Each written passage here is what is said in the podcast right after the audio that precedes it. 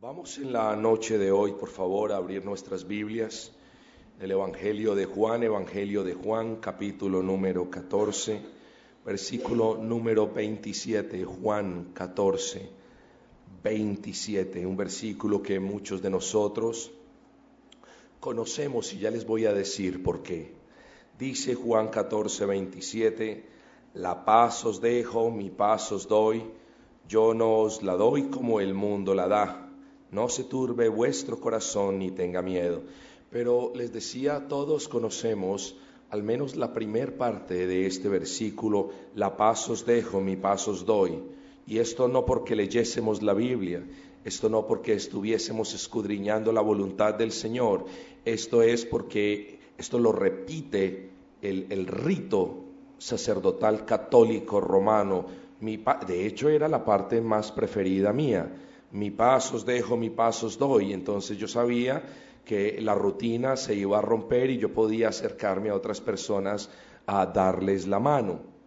Esto es un versículo que no es extraño para nosotros, lo que es extraño es el contexto en el que se da este versículo y las aplicaciones que nosotros podemos derivar de este versículo. Hermanos queridos, por supuesto que este versículo se da en un contexto de creyentes. El Señor Jesucristo les estaba explicando, estaba consolando. Fíjense ustedes que en el pasaje que acabamos de leer, el Señor Jesucristo les está diciendo, tranquilos, va a venir el consolador, no tengan miedo. El Señor Jesucristo les está repitiendo una y otra y otra vez que ellos no iban a estar solos.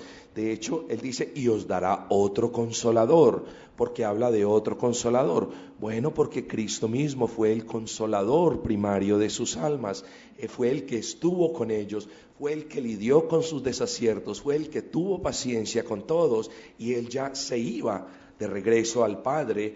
¿Por qué? Porque ya pronto estaba a cumplir su obra redentora en la cruz del Calvario. Entonces, en ese contexto se dan estas palabras. Pero ¿qué tiene que ver esta breve explicación con el sermón de la noche de hoy? Bueno, espero que usted lo pueda notar. El título que nosotros tenemos en esta noche sencillamente es paz después de guerra o la paz después de la guerra. Hermanos, ¿cuántos países no han entrado en guerra y luego su anhelo es que ganen o pierdan, haya paz? Nosotros podemos ver ejemplos claros en la historia. Hablamos de la guerra de Afganistán. Hubo guerra, miles de miles de muertos. ¿Hay paz? No hay paz. La guerra en Irak, miles de miles de miles de muertos, hay paz. Estrictamente hablando, no hay paz. La paz que nos vendieron a nosotros los colombianos, quisiéramos que hubiese paz. Estrictamente hablando, no hay paz. Hermanos, ¿por qué? En relación con lo que decíamos esta mañana. Porque esa paz es una paz que el mundo fabrica para vender. Es decir, es una paz que no es una paz conforme a la palabra del Señor, porque es una paz digámoslo así, diseñada por los hombres. Y el Señor nos deja en claro, no, la paz que yo le doy a todo aquel que cree en mí no es como el mundo la hace ver, no es como el mundo la promociona. Eh, de hecho, el Señor nos deja muy en claro que la paz de Dios es, es diferentísima a la paz del mundo, porque en resumidas cuentas el mundo no tiene paz. Pero de esto vamos a hablar más adelante. Así que el título es La paz después de la guerra. Quiero que hablemos de la guerra. Usted se preguntará, ¿de qué guerra? Bueno, yo creo que sé bastante de historia, no tanto quizás como saben otros hermanos, pero sé bastante de historia, pero ese no es el punto. El punto de hablar de guerra es de la guerra que cada una de las personas que no ha confiado en Cristo vive y lleva en este momento. Por eso usted se preguntará, ¿de qué guerra? Yo le quiero hablar de la guerra más larga en la historia de la raza humana. Hemos visto guerras de siete años, hemos visto guerras de tres años, pero esta guerra de la que yo le estoy hablando es la, es la guerra que más ha durado durante la existencia del ser humano. Es la guerra que más ha dejado muertos. Olvídese de, los muertos de, Mao Zedong, olvídese de los muertos de Stalin, olvídese de los 6.6 millones de judíos que Hitler y su maquinaria em, asesinó, olvídese de eso.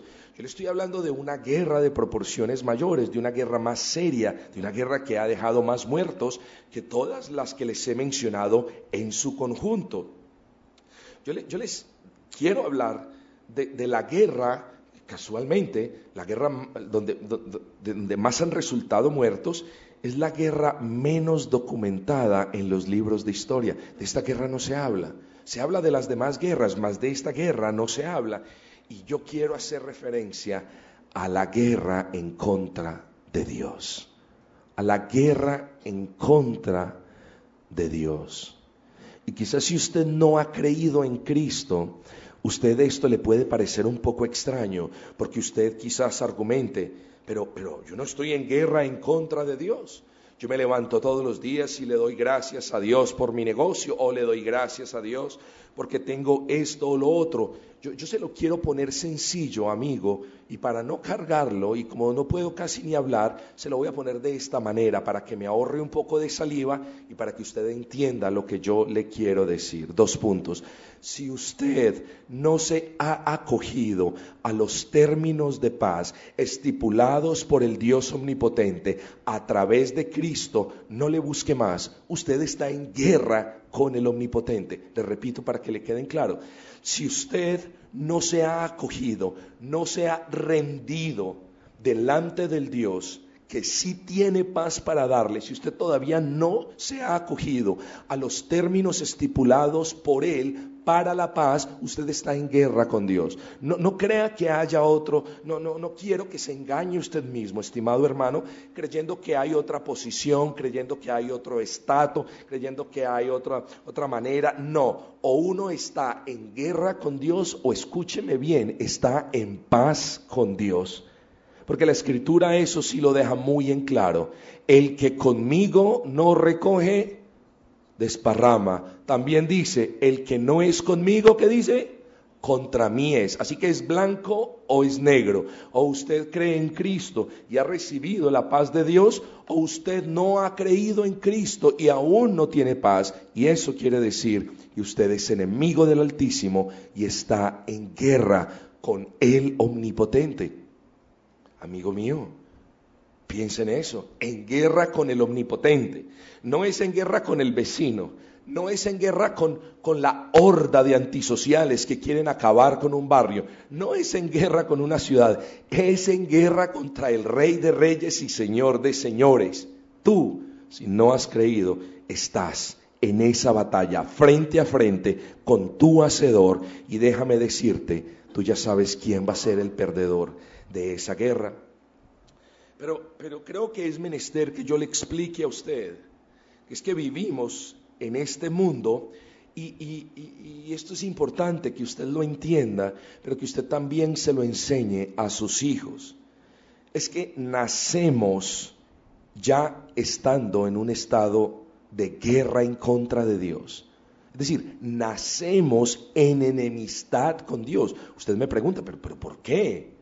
Porque la escritura lo dice, fuimos concebidos en pecado y si el pecado es la primera causante de la separación entre Dios y el hombre, si el pecado es la causa de la ruina de esa relación personal, de la que hablábamos esta mañana, si el pecado causa, como lo vimos esta mañana, que Dios sea parte de nosotros, que Dios nos expulse de su presencia, bueno, quiero que usted entienda que cuando la escritura nos habla de que fuimos concebidos en pecado, lo que nos está diciendo es que fuimos concebidos de padres pecadores y fuimos concebidos siendo pecadores y nacemos siendo pecadores.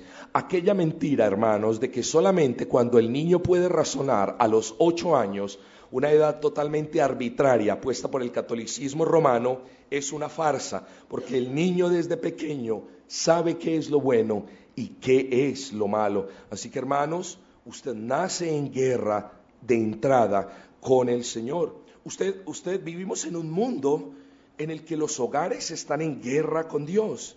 Y muchos padres educan a sus hijos para que ellos estén en guerra con Dios.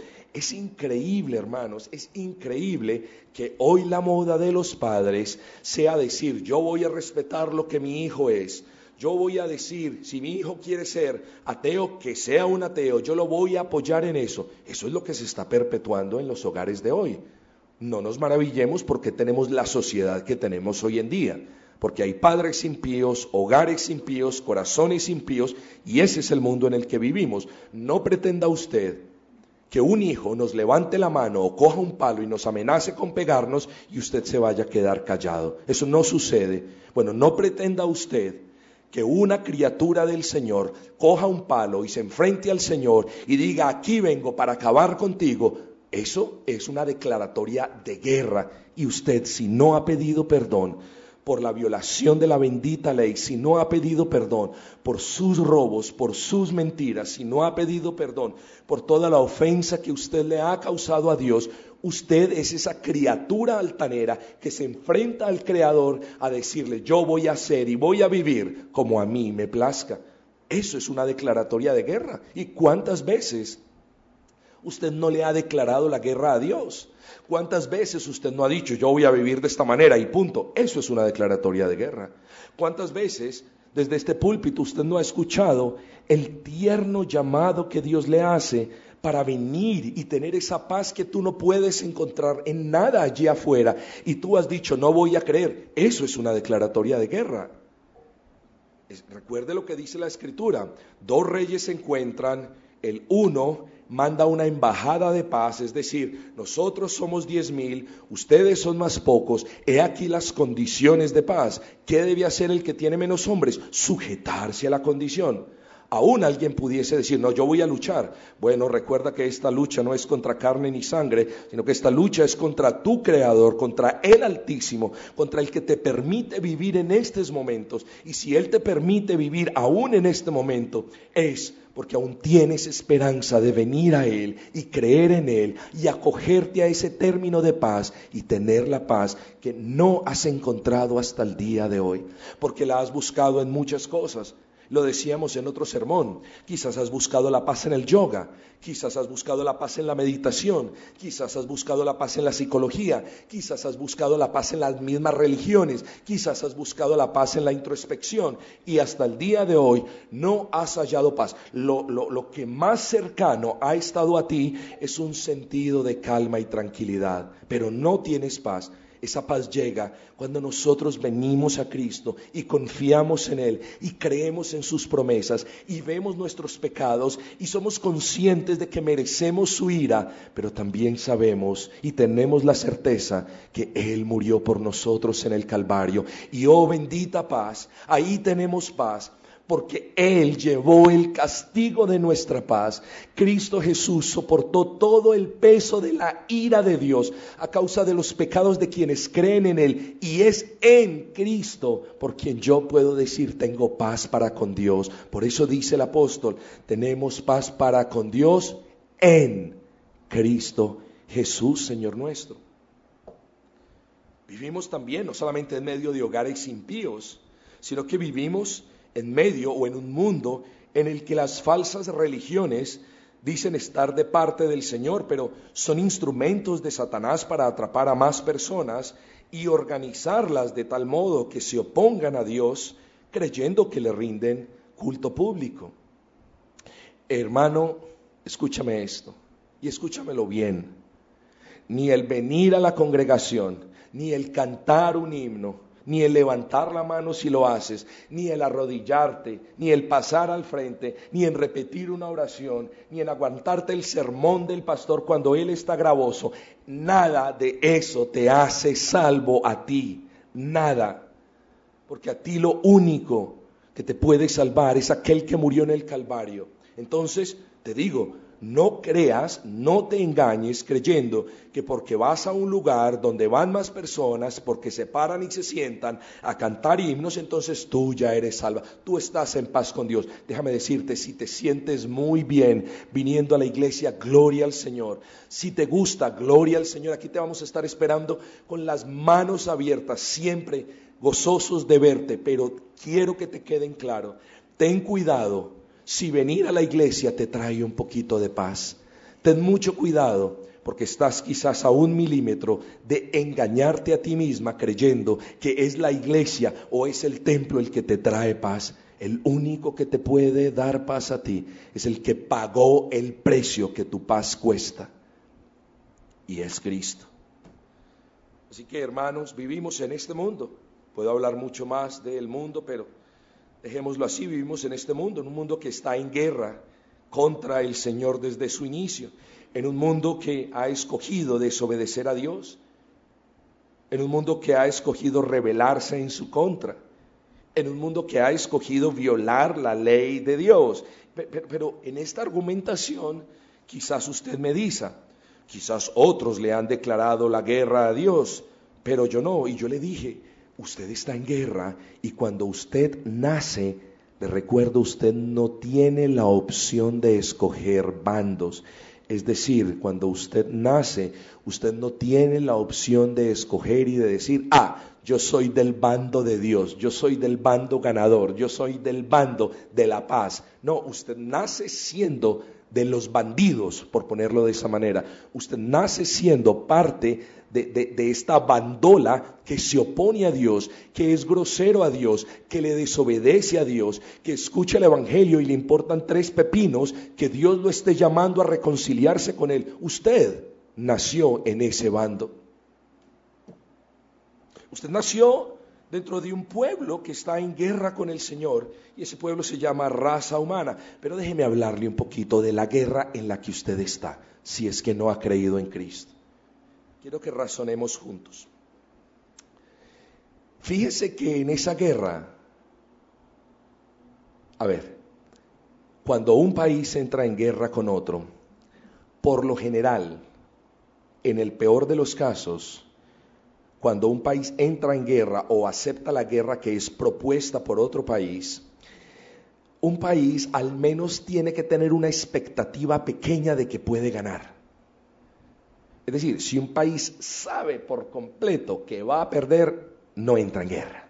Eso es una realidad. Eso se lo enseñan a uno en la, escuela de guerra, en el ejército, etcétera, etcétera. Pero ¿por qué digo esto? Porque en esta guerra en la que tú como incrédulo, en la que tú como alguien que ha rechazado el Evangelio, en esta guerra en la que tú estás, déjame decirte que en esta guerra desde el comienzo sabe uno quién va a ser el perdedor. Es decir, si los países antes de ir a las guerras supieran de antemano que iban a perder la guerra, ¿ustedes qué creen que pasaría? No irían a la guerra. Pero mira la necedad de todo aquel que no pone su confianza en el, en el, en el único que nos da paz. Se está enfrentando a su creador en una guerra de la que de antemano se sabe que el perdedor es el que no cree. Y aún ni todo, a pesar de que yo le esté explicando esto de manera clara, a pesar de que usted sepa en su corazón de que usted está en oposición a Dios, de que usted está en guerra con Dios, aún así, lo más increíble es que hayan personas esta noche que escuchen las condiciones tiernas y hermosas de paz que Dios propone y salgan de es, por estas puertas sin tener conciencia de que han despreciado una vez más la paz que Dios da. Hermanos, miren, les cuento otra historia. En la Segunda Guerra Mundial ahí hubo un relato muy, muy famoso. Esto fue en las trincheras.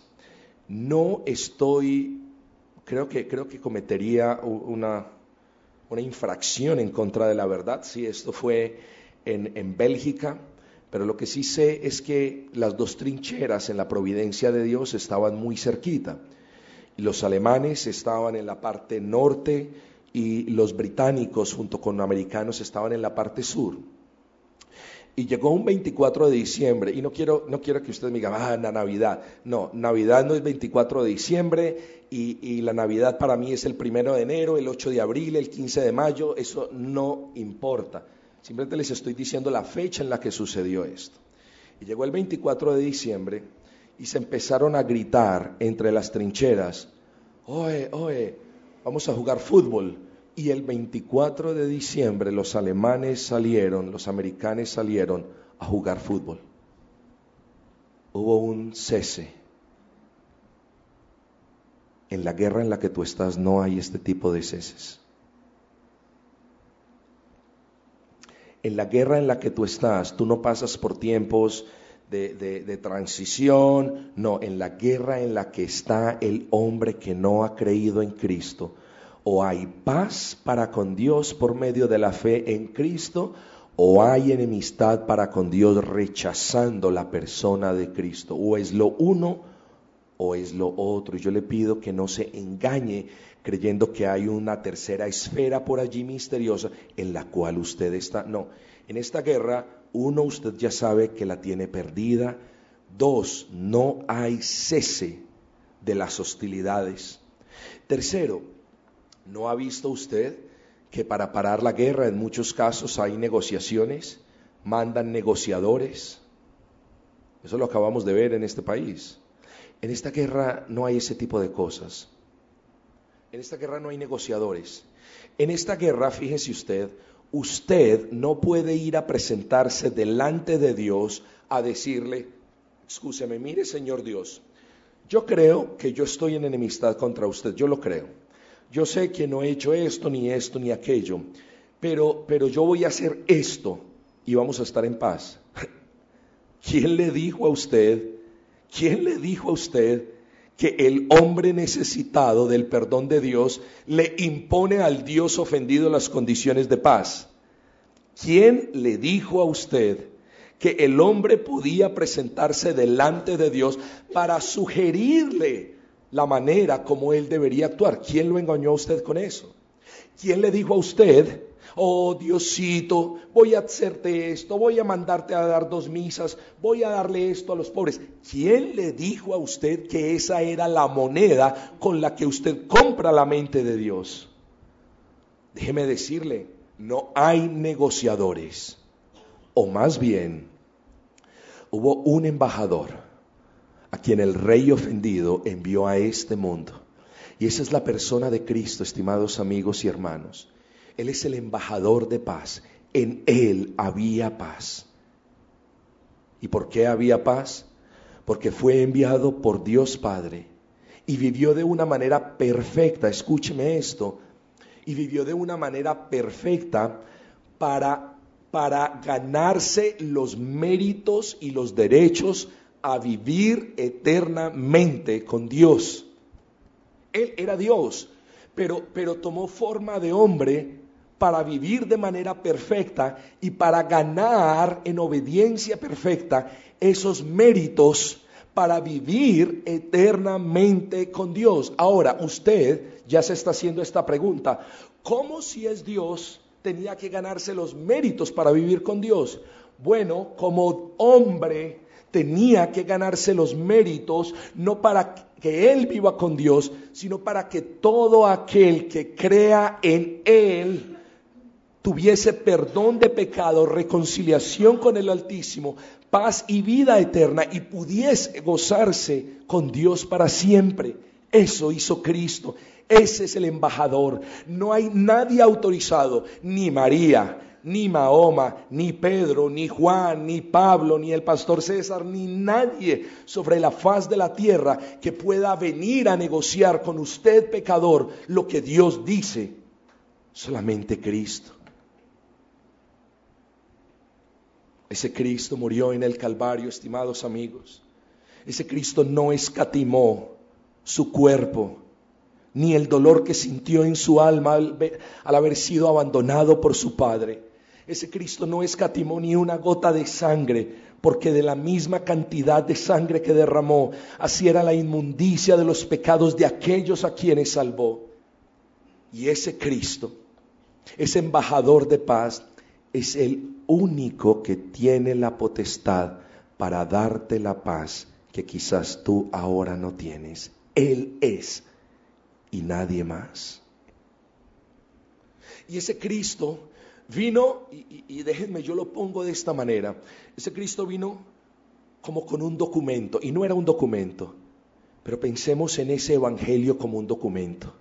Y ese documento Él lo trajo Y él dijo, todo aquel que crea en mí, sus pecados serán perdonados, será reconciliado con el Dios con quien ha estado en guerra, tendrá paz con el Dios a quien ha ofendido, pero estos son los términos de paz que Dios el Padre en su infinita potestad y soberanía puso.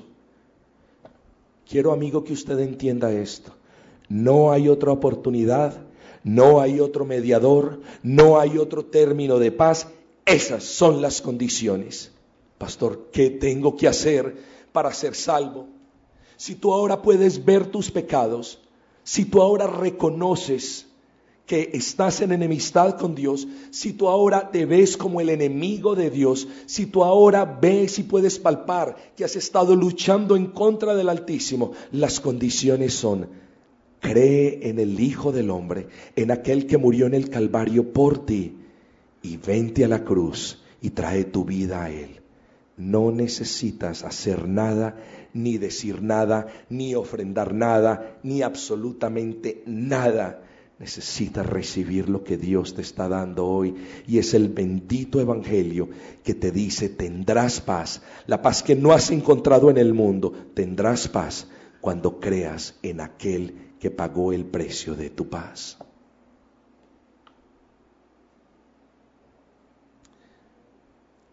Pero si no he podido persuadirlo bíblicamente a que venga Cristo, si el Señor no ha obrado en su corazón, si usted no ha visto ese pecado, bueno, me toca seguirle hablando de la guerra en la que usted está.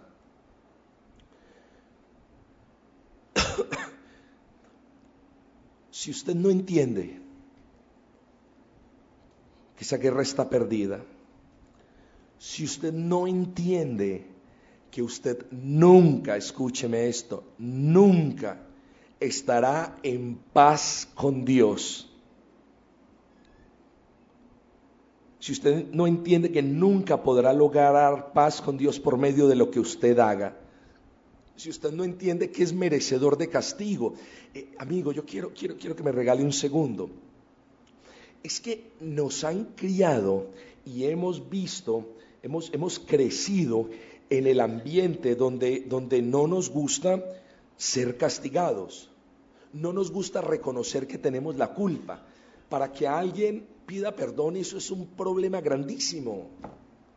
Si es difícil muchas veces entre los hermanos que ellos reconozcan sus culpas, ¿cuánto más es difícil con el pecador? Pero yo te quiero decir esto, si tú no reconoces que eres merecedor del castigo de Dios, nunca vas a poder ver por qué razón vino a Cristo, vino Cristo a este mundo. espero que veas el punto. Porque si tú crees que tus castigos no es para tanto, entonces lo que estás diciendo, Cristo no es para tanto. Pero si por la gracia del Señor puedes entender que eres merecedor de la ira de Dios, entonces sí vas a entender que necesitas a Cristo. Solamente tendrás paz y vida dejando tus armas y acogiéndote a las condiciones de paz. Podríamos alegorizar mucho, no lo vamos a hacer. Yo solamente te quiero decir, la única manera de acabar con la guerra es confiar en el Señor Jesucristo, en que Él vivió esa vida perfecta para consignar en tu cuenta que está en rojos, rojos infinitos, rojos que no van a volver a un punto normal, así desde este momento nunca más peques. Ya lo que hiciste ya cuenta como ese rojo que no vas a poder remediar.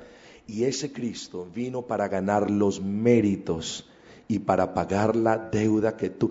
A ver, hermanos, ¿quién de ustedes puede acostarse en paz y gozándose sabiendo que tiene una deuda inmensa. Para los que entre nosotros hemos tenido grandes deudas, yo les recuerdo, las deudas quitan el sueño. Pero mire cómo es el hombre de perverso. El que no ha creído en Cristo tiene la deuda más grande, grande, grande de todas y es tan necio que le da sueño a sus ojos, despreciando lo que hizo Cristo en la cruz del Calvario. Eso es tremendo. Conozco el caso, la semana pasada estaba lidiando con un caso de, de alguien que iban a matar porque no pagaba una deuda. La señora me decía, pastor, ¿qué hago? Y bueno, no voy a contarles lo que yo le dije a la señora, es un caso muy serio. Pero, pero hemos aprendido a dormir sobre los laureles aun cuando el hombre nos esté buscando para hacernos mal. Déjame decirte, si no has creído en Cristo, no le des sueño a tus ojos el día de hoy, porque no sabes si mañana tendrás la facultad para abrirlos y ponerte a cuentas con el Salvador. Esto no es una operación psicológica, esto no es nada que yo esté haciendo para presionarte, simplemente, y usted sabe que no le estoy mintiendo, le estoy diciendo, aproveche ahora que aún puede razonar, que aún puede pensar, que aún si es que el Señor le concede esa gracia, puede entender que usted está en guerra y en oposición, aproveche ahora y acójase al tratado de paz que Dios le está extendiendo en el Evangelio del Señor Jesucristo. Querido amigo, termino con esto.